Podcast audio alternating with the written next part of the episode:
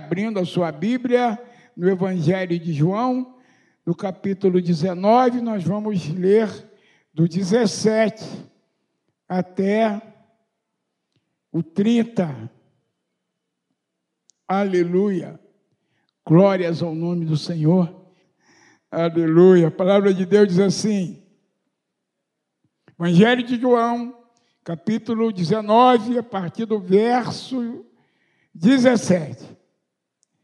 E levando ele as costas a sua cruz, saiu para o lugar chamado Calvário, que em hebraico se chama Gólgota, onde o crucificaram e com ele outros dois, um de cada lado e Jesus no meio.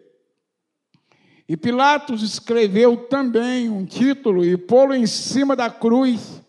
E nele estava escrito: Jesus Nazareno, Rei dos Judeus. E muitos dos judeus leram esse título porque o lugar onde Jesus estava crucificado era próximo da cidade e estava escrito em hebraico grego e latim. Diziam, pois, os principais sacerdotes dos judeus a Pilatos: Não escrevas, rei dos judeus. Mas ele disse: Sou rei dos judeus. Respondeu Pilatos: O que escrevi, escrevi. Tendo, pois, os soldados crucificados a Jesus, tomaram as suas vestes e fizeram quatro partes para que cada soldado uma parte, e também a túnica, a túnica, porém, tecida toda de alto a baixo, não tinha costura. Disseram, pois, uns aos outros: Não a rasguemos para ver de quem será. Isso foi assim para que se cumprisse a escritura que diz: Dividiram entre si as minhas vestes e sobre a minha túnica lançaram sortes. Os soldados, pois, fizeram essas coisas.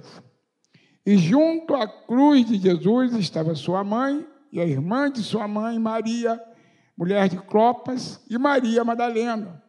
Ora, Jesus vendo ali sua mãe e que o discípulo a quem ele amava estava presente, disse a sua mãe, mulher, eis aí o teu filho. Depois disse ao discípulo, eis aí a tua mãe. E desde aquela hora o discípulo a recebeu em sua casa. Depois, sabendo Jesus que já todas as coisas estavam terminadas para que a escritura se cumprisse, disse: Tenho sede estava ali um vaso cheio de vinagre, encheram de vinagre uma esponja e pondo-a no isopo entregaram a boca. E quando Jesus tomou o vinagre, disse: Está consumado. E, inclinando a cabeça, entregou o Espírito. Curve a cabeça, feche os olhos. Senhor, nós queremos te agradecer por esta manhã Queremos te agradecer pela tua presença, Senhor, no nosso meio, que chegou a nos emocionar de tão marcante, Senhor. Queremos te dizer muito obrigado, porque tu já tens falado conosco nessa manhã. E o que nós te pedimos nesses breves minutos que nos restam é que tu continues no nosso meio, continues falando conosco, Senhor. E em nome do Senhor Jesus, nós te agradecemos. Glórias e honras ao teu nome. Aleluias. Aleluias. O maior desafio para mim nessa manhã é com tão pouco tempo e depois de uma reunião tão abençoada, tão abençoada pregar. Eu já iria embora para casa abençoado. Sabe? Amém, irmão? Eu já fui abençoado nessa manhã. Sabe? Só tenho 12 minutos. O tempo não existe para Deus. Ele é o eterno. Apocalipse 13, 8, na parte B, fala do cordeiro que foi morto desde a fundação do mundo. João 17, 24 diz: A minha vontade é o que, é o que me deste, estejam comigo, pois me amastes antes da fundação do mundo. Daí nós concluímos algumas coisas, irmãos. Concluímos com isso algumas coisas. A primeira delas é que a cruz não foi um plano B de Jesus, do, do, do Senhor nosso Deus. O Senhor não foi pego desprevenido com a queda de Adão. E isso demonstra a presciência de Deus, a soberania de Deus. Li um texto essa semana de um certo pastor que já foi ícone no Evangelho aqui no Brasil, né? que agora ele está afirmando que Deus não é tão soberano assim, como se diz. Né? Eu acho que é, as muitas letras o enlouqueceram. Só pode ser louco alguém que fala alguma coisa como essa. Porque a Bíblia, a palavra de Deus, ela demonstra de Gênesis e Apocalipse que Deus não é pego desprevenido.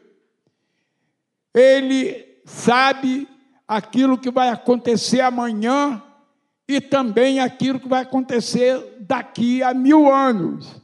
Eu creio que nós vamos estar no, no reino de Deus cumprindo os propósitos de Deus. Daí concluímos também, irmão, que a salvação em todos os tempos só foi possível por causa da cruz. João 8,56, a palavra de Deus diz que Abraão, Jesus falando, Abraão viu o meu dia e se regozijou.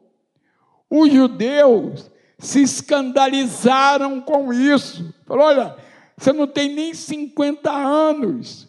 Como é que Abraão te viu?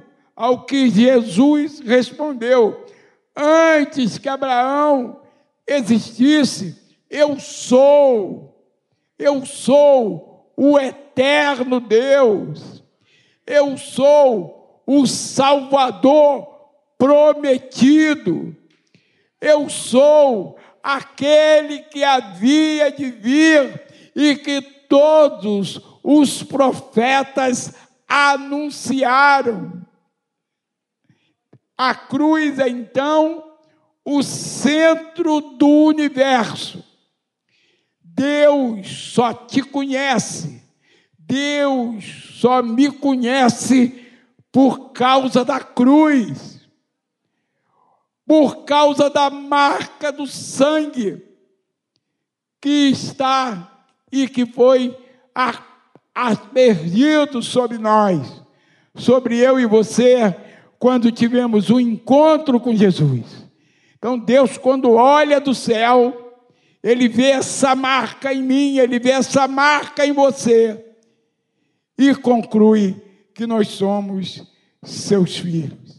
E eu quero dividir bem rapidamente algumas declarações muito fortes, advindas da cruz, onde se manifesta o amor incomensurável de Deus.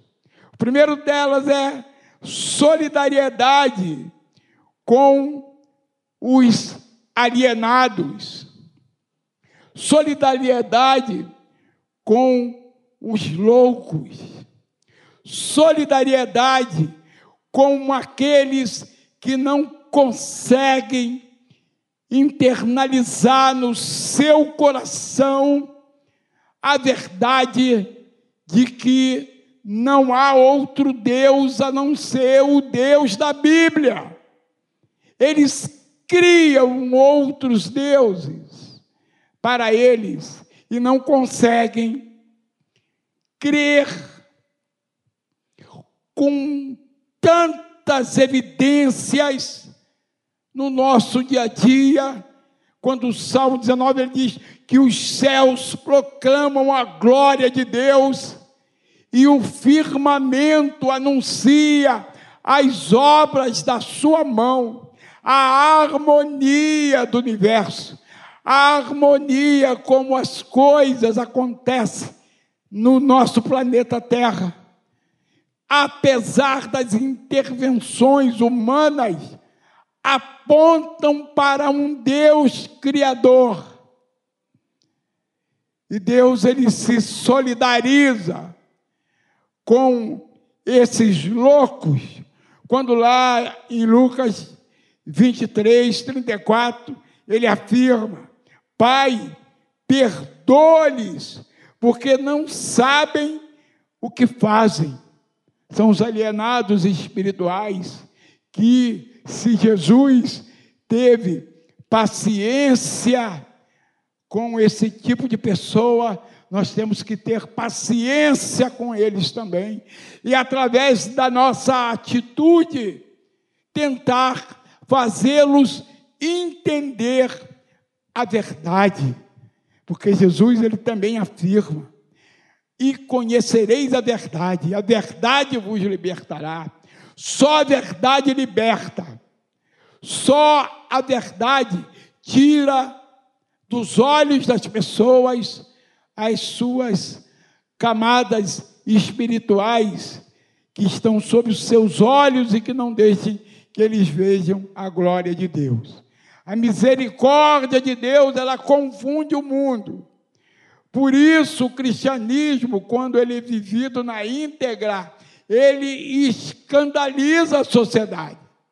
O evangelho escandaliza a sociedade. Essa semana eu vi um outro vídeo também de uma certa jovem que eu fiquei com pena dela. Eu fiquei com pena daquela jovem. Ela é filha de uma deputada, tá? e que ela, ela convoca os, jo, os jovens para uma é, é, para um evento e manda que os jovens levem somente seda, né? porque a maconha vai estar à disposição. Uma jovem, na rede social, é, filha da, acho que é deputada Maria do Socorro, é filha dela, toda tatuada de cima a baixo, e ela, olha, não precisa trazer a maconha, traga só a seda, seda deve ser aquele, aquele, aquele papel lá, eu não, sabe, eu estou meio desatualizado com isso, eu falei, que, que é seda? E eu fui ver o que, que era. É o papel que se usa para enrolar o negócio. Irmão alienado. E a gente tem que ter misericórdia dessa gente. A gente tem que orar por essa gente. Porque a mente e o coração está dominada pelo inimigo das nossas almas, que veio para matar, roubar e destruir, que é o ofício dele. Mas graças a Deus que Jesus ele veio para que tenhamos vida e vida com abundância. Então glorifique o nome do Senhor. Você que tem filho, adolescente, jovem, neto, adolescente, jovem, e que está na casa do Senhor, louvando e glorificando o nome do Senhor. Isso deve ser motivo de agradecimento a cada dia, meu porque o número de alienados, de loucos, é grande demais. E Jesus, ele teve misericórdia quando ele diz: Pai, perdoa-lhes. Eles não sabem o que fazem, porque se eles soubessem o que fazem, eles não estariam fazendo. Solidariedade da cruz, Jesus demonstrou com o alienado, o louco, e isso, irmão, é falar de perdão. Da cruz, o Senhor fala de perdão. Perdão ao, ao alienado. Perdão, de repente, aquele teu irmão que fez alguma coisa contra você e você ficou muito decepcionado. Jesus, ele dá cruz, ele exala o perdão. Perdão é cristianismo na prática, independente daquilo que alguém cometeu contra você. Independente. Isso é falar de misericórdia. Isso é falar de perdão. Isso é falar de Deus. Isso é falar de Jesus. Nenhuma outra religião prega essa verdade com tanta ênfase e prega praticando através da cruz. A cruz nos induz a perdoar. Me induz, te induz a perdoar. Mesmo que você de repente não queira, mesmo que seja difícil, e em muitos casos é muito difícil. Mas a cruz nos induz a perdoar. Solidariedade com os marginalizados. Lucas 23, 33. Dois malfeitores, um do lado esquerdo, outro do lado direito. No 23, 43, para sintetizar o tempo, ele declara: Ainda hoje estarás comigo no paraíso. Um escarnecia e dizia: Se tu é Deus, desce daí. O outro disse: Olha, nós estamos aqui porque nós merecemos, mas esse nenhum mal fez. Senhor, lembra-te de mim quando chegares no teu reino. E Jesus, no mesmo momento, ele disse: ainda hoje estarás comigo no paraíso, aleluia, e nos faz a entender que o céu é uma realidade inquestionável. Nós vamos morar no céu. A cruz teve esse objetivo. João 14, não se turbe o vosso coração credes em Deus, credes também em mim. Na casa de meu pai há muitas moradas. Eu vou vos preparar lugar para onde eu estiver, vós estejais também comigo. Aleluia. Sabe, seu Joel está lá. Ele está lá, Andréia. Aleluia. E nós vamos encontrá-lo sabe, partiu ontem para a eternidade também, uma pessoa que eu admirava muito, a pastora, esposa do pastor Domingos, Celinha, Celinha, partiu para a eternidade ontem, está sendo enterrada hoje. A Maranata de Caxias começou na casa da mãe dela. As primeiras reuniões no ano de 80, começaram na casa da, da irmã Celinha. Partiu para a eternidade. A nossa irmã. Mas ela está nos braços do Senhor. Essa verdade renova a nossa esperança, nos faz ver, te faz ver, jovem adolescente, que vale a pena servir ao Senhor nós temos uma promessa de vida eterna. E na hora que nós partirmos, ou se a igreja for arrebatada, nós vamos morar no céu.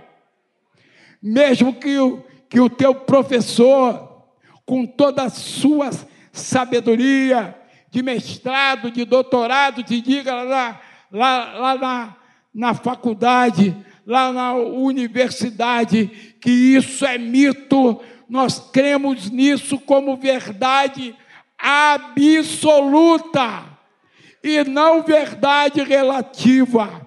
E tudo isso por causa da cruz, porque Jesus, ele foi para a cruz no nosso lugar.